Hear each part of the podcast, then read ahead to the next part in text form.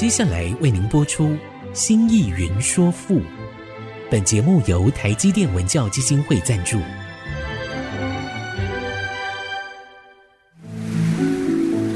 从气盖山河的朝代风华，到细腻抒情的人生长叹，跨越朝代，开启诗词盛世，《新意云说赋》。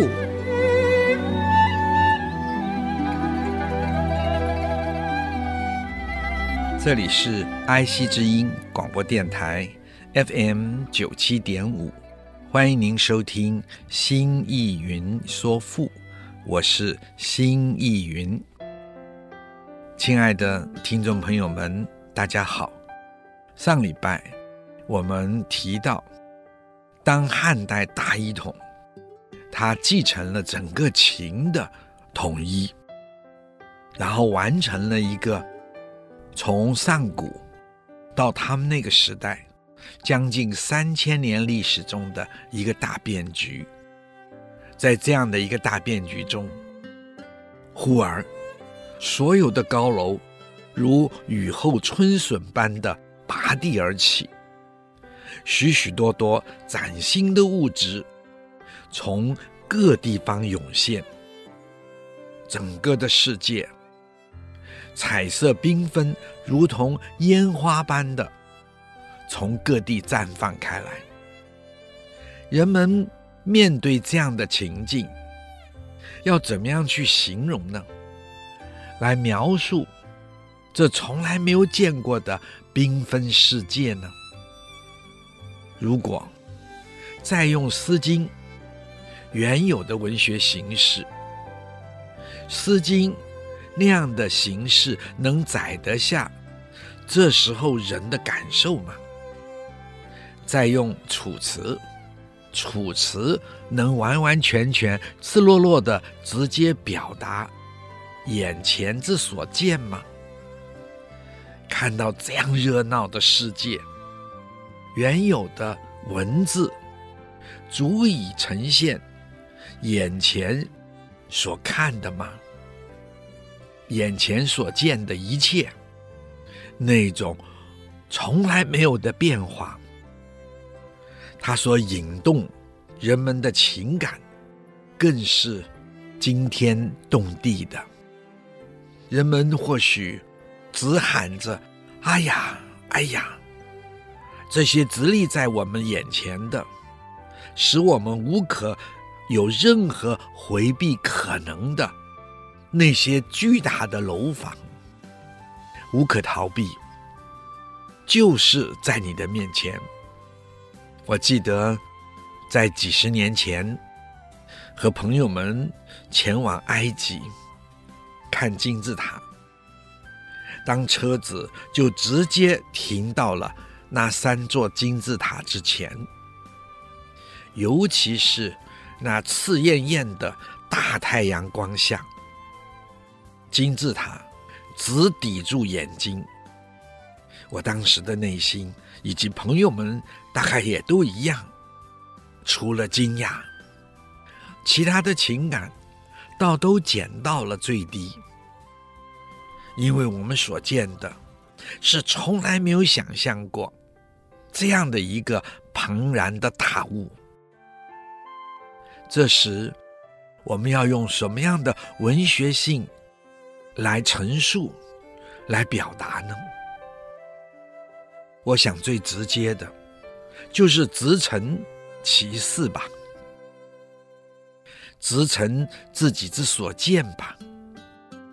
这就如同几十年前去到纽约，见到那帝国大厦，同样是这样的一种感觉。还有看到。那样大厦林立的街道，除了哇呀哇呀的惊讶呼，还能有什么样的浪漫情感的抒怀呢？因为来不及呀，因为超出整个的认知经验之外呀。当时有人问你当时什么感觉，也只有直陈其事，直接诉说。我们眼前所见的景光，直接告诉他，那样笔直挺立在眼前的大楼，它的形状，它的恢宏，它的高大，它展现人类的力量。今天，中国大陆各地方，特别是一线城市，那些快速、巨大、恢宏的建设，其实，在二三线的城市，也有让人超乎我们言语的那些反复重叠的高速公路。这是以前没有，也无可想象。近来还有跨山越海，如同在天上行走的高铁高架的桥梁，一下子看到、感受到那个速度，除了惊呼“哎呀，哎呀”之外，这个时候是来不及展现。我们所有的那份浪漫的情怀呀，我想，外地去大陆旅行的人有如此的感受，大陆本身的人们应该更是惊呼连连吧。尤其在乡村，面对这些突如其来的改变。数千年的沙漠，倏忽之间成了良田。传说中南水北调的工程，哎，倏忽之间完成沟通。实体经济的开展等等，莫不是人类在生命的色彩上浓浓涂抹了。如同反骨看到十九世纪欧洲的工业带来了欧洲在人类史上辉煌的成就，他觉得只有用那种厚涂的、浓彩的、强烈的各种线条、各种形态，才足以传达。那个时代的创造力量，根据梵谷的传记，他说：“这是上帝所给的力量。”这也就可能在今天，我们看到在大陆，在各方面的表现上，有的时候他们会大声的讲话，会大声的传唱。然后会大声的表达着他们所感受到的各种状况，如同我们早期台湾开始快速经济发展，各地方快速崛起，于是乡村城镇许多的人喜欢用大喇叭对外播放着音乐。播放着歌仔戏，大声的传达心中无可言说的兴奋。这或许就是人们面对突如其来、强而有力的激烈的变化，大家会直接的、强烈的用直陈其事的方式。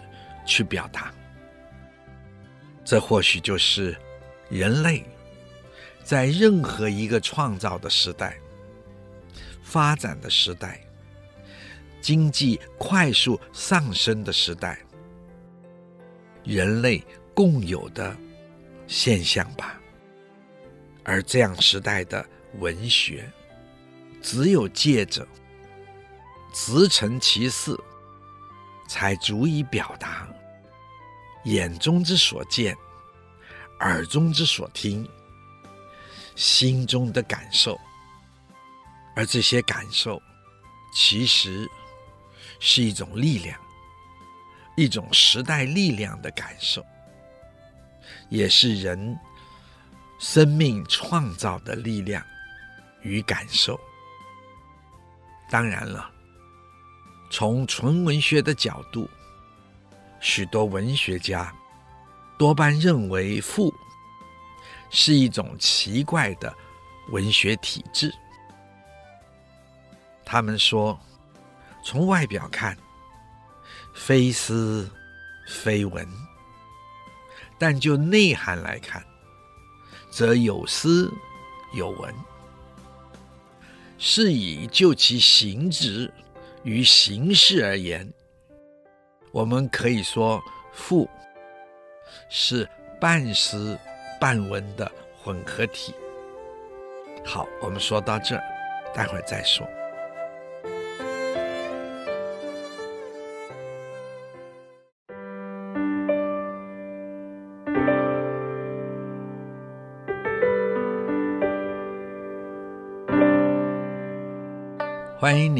再一次回到爱惜之音竹科广播 FM 九七点五新意云说赋，亲爱的听众朋友们，我们刚才说到，从纯文学的角度，许多文学家多半认为赋是一种奇怪的文学体制，他们说。从外表看，非诗非文，但就内涵来看，有诗有文。是以就其形制与形式而言呢，其实我们可以说是赋是半诗半文的混合体。古人说，在《诗经》三百以后。春秋战国诸子的散文博兴了，而后楚辞这一派的新体诗也随之开始。所以有人说，楚辞是诗范围的扩大，是散文形式的混入，因此它自然就带有。赋的味道了，只是楚辞仍充满着个人浪漫的抒情性。在南北朝的时候，著名的美学家刘勰，在他的《文心雕龙》里有两篇文章，他的一篇是变骚，一篇是全赋，对赋的解释，他将骚。与赋分别得很清楚，骚指的就是楚辞，人们绝不把楚辞与赋混同的。而后呢，我们看见荀子的赋，根据《汉书》一文字，其实他也记载秦还有杂赋，一共九篇。只是，也都丢光了。然后呢，就是进入了汉赋的文学世界。我们知道，由楚辞到汉赋，诗的成分呢，逐渐的减少，散文的成分呢，逐渐的增多，甚至于几乎完全没有了。个人的抒情成分，文学史上，赋成为叙事、咏物、说理的形式。不仅诗与赋完全独立了，词与赋也各自的分开了。所以古人呢，就根据了班固说。赋者，古诗之流也。刘勰呢，也就说，赋也者，受命于诗人，拓展于楚辞。近代的文学史家就认为，这站在文学史的发展源流上看是正确的，但就赋的性质与体裁呢，就不能够完全这么说了。他们说，应当这么看：合传足以成文，列锦绣而为之，然后一经一纬，一公一商，这就形成赋的形式了。合传足以成文，就是把各种文字合起来，组织而成文章。那么其中的内涵特别强调，就是美丽对于客观景物的叙述，列锦绣而为之，然后一经一纬，有它一定的组织，就像织布一样，有它直线的传承，有它纬线的结合，在音调上有慷慨，然后有低回，如此合起来，就成了赋。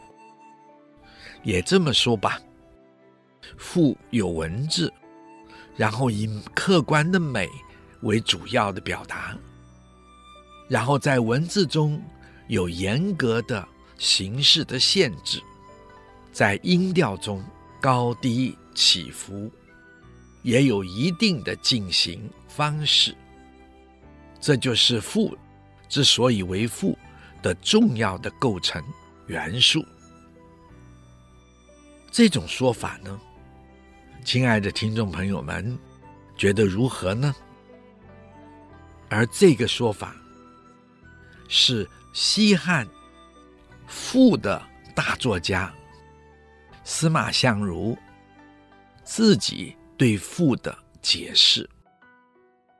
而后，魏晋南北朝到了中庸的司品序，他就说：“直抒其事。”寓言写物，赋也。再回到最简单的说法。那么，至于刘勰，他对赋的诠释，前面我们说了，我们在这里就不多说了，只简单的挑出，他讲赋就是铺也，就是铺陈，然后。铺采晴文，就是抓取最美丽的文字，然后体悟、写物、写事。这些说法呢，都非常的精当。而司马相如呢，则是在赋史上名望最大、最占有显著地位的代表。他的赋。广博宏丽，卓绝于一代。他的赋使汉代的大赋得以定型，因此在赋史上，司马相如的名望最大，最占有显著的地位。今天呢，我们就从他的赋。来进入汉赋的世界吧。我们从他的子虚赋、上林赋开始。原本子虚赋、上林赋被分开来，成为两篇文章。不过呢，明清以来，许多学者都认为子虚赋。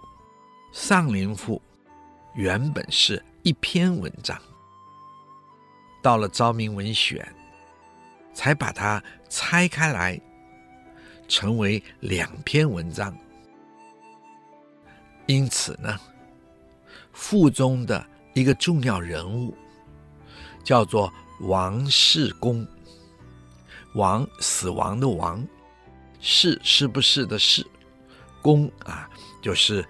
老先生的那个公，王世公，在《子虚赋》的头篇一开始，他就出现，可是没有表达些什么。为什么呢？因为他最重要的言论呢，是表达在《丧灵赋》里面，也因此，我们呢，就把它根据明清以来的文学家们所说的，将子虚、丧灵合成一篇文章，我们就从这篇文章开始。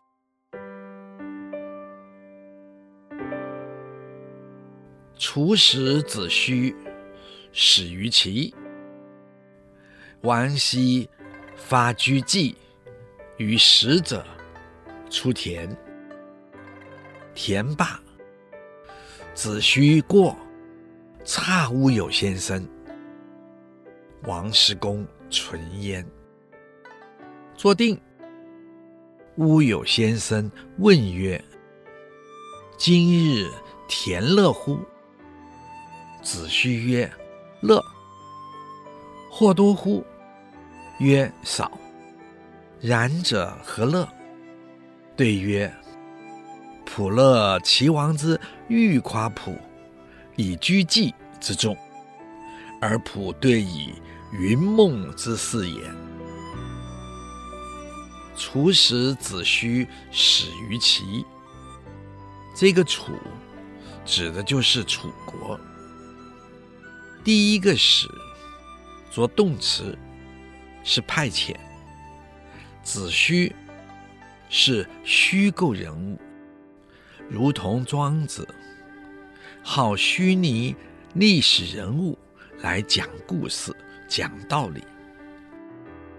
第二个使是出使，齐呢是齐国。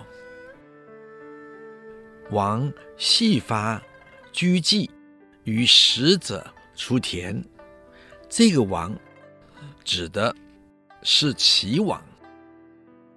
羲就是全部，发是指调动、发出。居祭，请亲爱的听众朋友注意，这个居是兵车，祭是骑兵。就是我们说的骑兵了。与使者出田，这句也就是说，同楚国的使者一起出去打猎。田是打猎。好，我们休息一下，待会儿再说。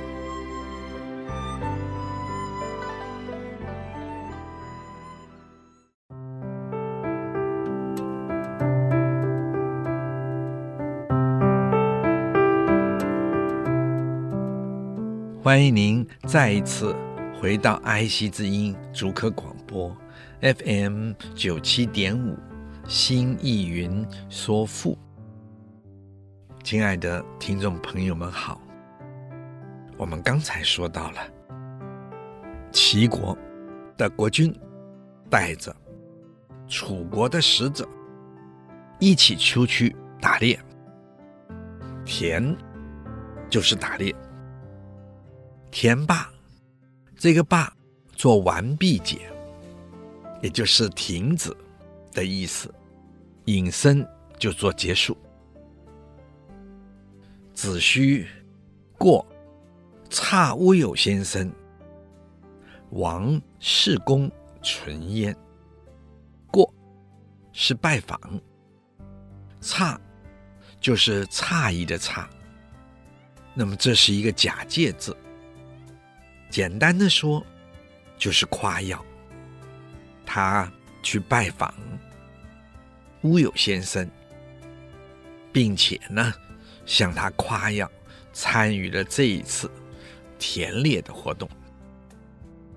王世公存焉，这个存就是在。王世公当时在做。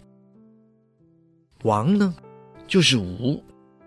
王世公就是吴世公，那么这个名字取得很特别。我们都知道读过《庄子》，这是受庄子的影响，他他常常会取一些奇特的人的名字，来特别挑明这件事情的特殊性。存就是在，焉呢？于尾助词，就是在焉，就在那。今日田乐乎？这是说今天打猎快乐吗？或多乎？直接说有收获吗？收获的多吗？这个获就是指打猎的猎物少。哎呀，指打的很少。然者何乐？然是如此。则呢，就是那么，何乐？就是为什么快乐呢？既然很少，你为什么快乐呢？普乐齐王之欲夸普以居季之中。普是处使自谦之词，夸是夸耀的夸。这句话就是说。我高兴的事，我快乐的事，齐王啊，本想要向我夸耀他的兵居，他的战绩之甚大众多，而仆对以云梦之事，而是但是，对是回答他，也就是我很恭敬的告诉他，云梦之事。什么是云梦？亲爱的听众朋友们，知不知道？那是中国古代的一个大的沼泽之地，古称云梦大泽，就在今天的湖北省。它本来是个两个大湖，是跨长江两岸的，江北是云泽。江南是梦泽，整个的面积大到八九百里，只是后来随着时间逐渐的壅塞了。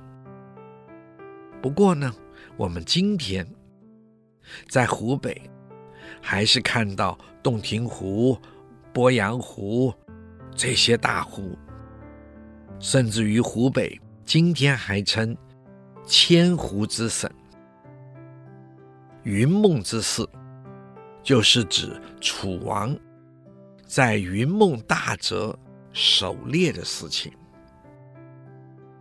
这一段文字是说，楚国派遣了子虚，出使了齐国，齐王就调动了他全部的兵车。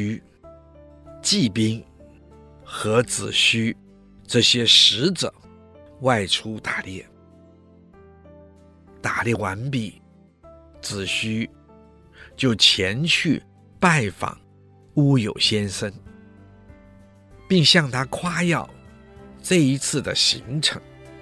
而当时呢，在乌有先生那里还有王世公在做。当大家都坐定了，乌有先生就问说：“今天打猎的情况如何啊？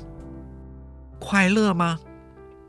子虚说：“快乐呀。”乌有先生问说：“打到很多的猎物吗？”子虚说：“不啊，猎物很少。”乌有先生说：“如此，你在乐什么呢？”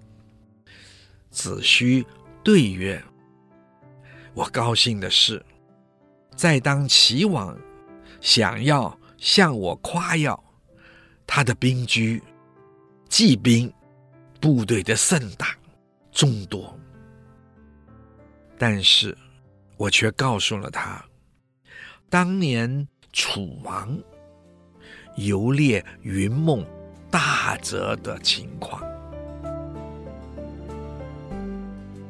曰：“可得闻乎？”子虚曰：“可。”王居驾千乘，选图忘记，田与海滨，列卒满泽，弗往弥山。烟兔綾芦，色迷绝灵。物于岩浦，歌仙染轮。色众或多，今而自宫。故为仆曰：“楚已有平原广泽，游猎之地，饶乐若此者乎？”楚王之猎，孰与寡人乎？子胥曰：“可。”王居驾千乘，选图望济，田与海滨。子虚呢，回答着说：“可，可以，可以。”然后接着讲：“王居。”驾千乘，这是说齐王今天率兵，带着兵居千乘之多，选途望济。这个选就是精选，图就是兵卒，望济就是济兵上万人。田与海滨，可以说是与海滨田的意思。它是与海滨田的岛文。这就是在海滨打猎。列卒满泽，弗往弥山。列是排列，足是士卒。满泽是布满整个的沼泽湿地。弗往弥山，这个弗是捉兔子的网。弥山，这个弥是满布，也就是覆盖。弥山就是覆盖在整个的山上。掩兔綾芦，烟就是用网眼扑抓取，綾芦的令是碾压车轮的碾压，也就是车轮碾压过鹿的身体。色密绝灵，色迷。迷就是大麋鹿，有的又称它为驼鹿，因为它大。于是猎射大驼鹿，绝灵就是抓取鹿的角，逮获了大鹿。这个绝当动词，就是抓住鹿的一条腿。然后就可以抓捕了大鹿、大麋鹿。灵呢，就是大鹿，或说是大的雄鹿，或者是大的麋鹿。物于盐浦，那么请亲爱的听众朋友注意，这个物是次称，于就是在。盐浦就是海边的盐滩上，歌仙膻轮，这个歌是切割，弦就是动物的生肉，染轮指的是在切割动物的鲜肉时候，鲜血流得满处，染红了。车子的两轮，色众或多，精而自宫。射中或多，指的是齐王每射必中，收获丰富，矜而自恭。矜是夸耀、骄傲，自恭是自以为有很好的成绩。好，我们先说到这儿，待会儿再说。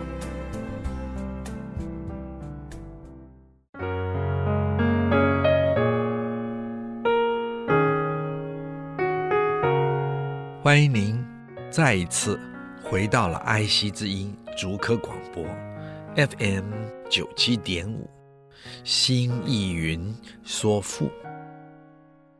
亲爱的听众朋友，我们刚才说到了。齐王每射必中，收获非常的多，因此他矜而自宫，非常的骄傲，自以认为自己有极好的成绩，故谓普曰：“故就是转过头来，或者是回过头来。”为普曰，就是对着我问道。楚也有平原广泽、游猎之地，楚国也有这样的平原及广大的沼泽地，以及供人游猎的地方吗？饶乐若此者乎？饶是富有，乐是乐趣。饶乐是富有乐趣。若此者乎？若是如同，是像，像这样子吗？此者就是这样吗？这样游猎的快乐吗？楚王之猎，殊于寡人者乎？楚王的射猎。和我来比照，哪一个好啊？哪一个快乐呀？孰于是比照，是比照对方怎么样？这是表示一个疑问的语气。换句话说，就是齐王问我，我的狩猎与楚王的狩猎。比较起来，哪一个更为壮观而有趣味啊？这一段的对话陈述的就是乌有先生问说：“可以说来听听吗？”子虚回答着说：“可以啊。”当时齐王率领了千乘两兵车，并且。精选了一万个骑兵战士，而后浩浩汤汤的到海滨出猎。哎呀，当时排城的战阵的士卒啊，可是占满了整个沼泽的湿地呀，抓兔子的网布满在整个的大山之上啊。密布的兔网，抓满了兔子。众多的兵车碾过那些小路啊，大箭射中巨大的陀螺，同时用绊马索抓住了大雄鹿的一只腿，就把大雄鹿倒吊起来了。车队呀，骑兵啊。奔驰在海滩上，一路在切割着生鲜的瘦肉啊，血染满了整个的车轮呐、齐王啊，每射必中，猎物斩获的非常的丰盛。他也骄傲的觉得自己有着极好的成绩呀。他于是转过头来，对着我问道：“楚国也有这样广大的平原和沼泽湿地吗？有这样可提供人们游玩打猎的地方吗？楚国？”能够有我这样饶有乐趣的游猎的生活吗？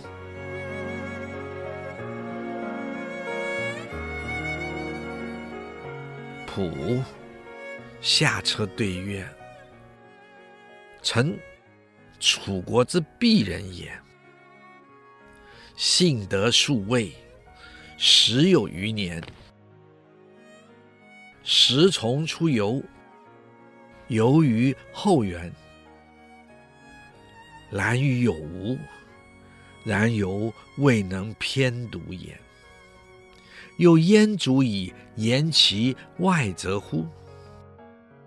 齐王曰：“虽然，略以子之所闻见而言之。”仆对曰：“为为。”仆。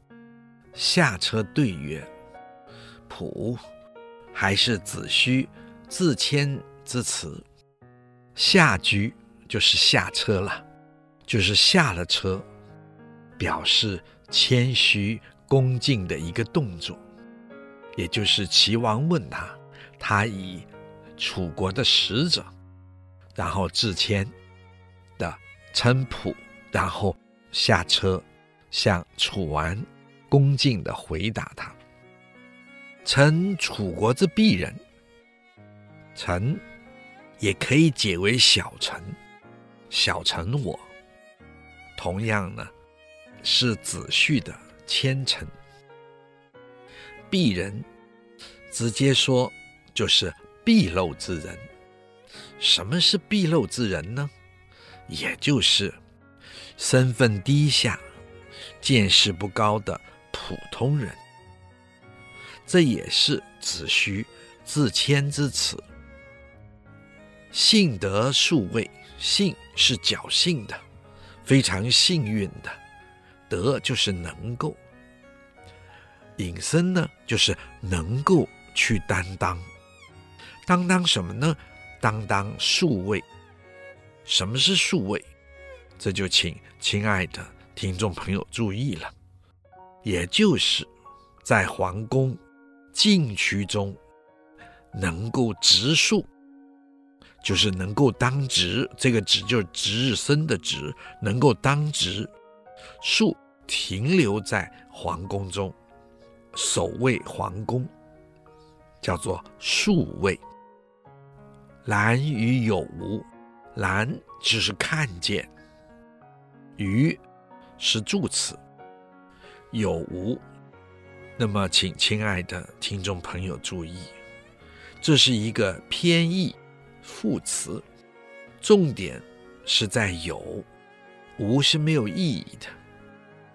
就像闽南语中“我要来去”，我要来去，其中只有来的意义，没有去的意义，它是偏义副词。好，只是一个字有它的特定意义。为了声音的完整性，所以有无的重点在有，不在无。兰与有无，用今天的话讲，就是看到了一些东西。然犹未能偏读也。然就是但是，犹就是还，未能就是没能够，偏独就是完全。偏是完全，独是看见，还不能完全的看得周全。